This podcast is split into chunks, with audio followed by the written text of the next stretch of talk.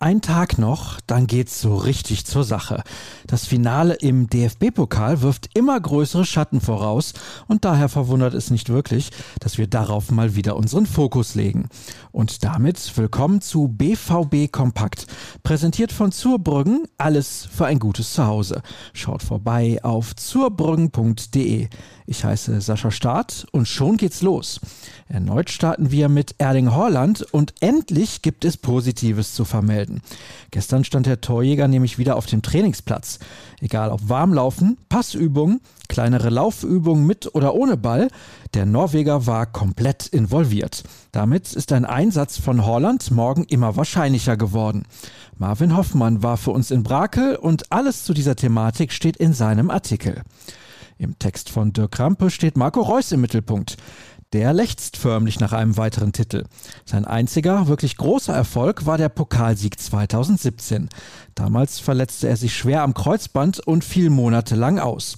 Heute nehme ich das in Kauf, hatte der Kapitän ohne genaue Diagnose noch am gleichen Abend gesagt. Warum es für Reus so wichtig ist, morgen den Cup in den Händen zu halten, liest ihr auf unserer Internetseite.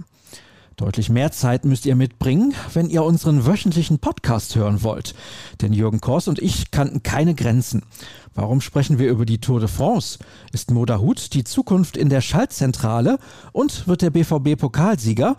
Die Antworten hört ihr in der etwas mehr als einstündigen Episode. Vom Rückblick kommen wir zum Ausblick. Was könnt ihr in den nächsten Stunden erwarten? Ein strammes Programm, so viel steht mal fest. Parallel zu dieser Ausgabe sind unsere 09 Fakten zum Pokalfinale online gegangen. In der Liste der Endspielteilnahmen rückt die Borussia auf das Treppchen vor. Es ist das zehnte Finale für den Verein. Auf genauso viele bringen es der erste FC Köln und Werder Bremen. Nur Schalke zwölfmal und die Bayern 24 Mal sind im Pokal noch erfolgreicher. Auch spannend, wer wird Torschützenkönig? Das Finale ist auch das Duell der beiden treffsichersten Akteure in diesem Wettbewerb.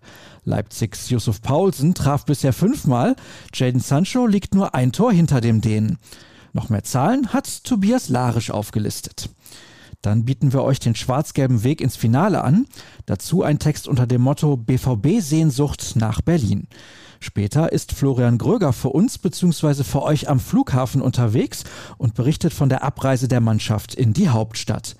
Um Punkt 18 Uhr findet dann dort die Pressekonferenz vor dem Spiel statt.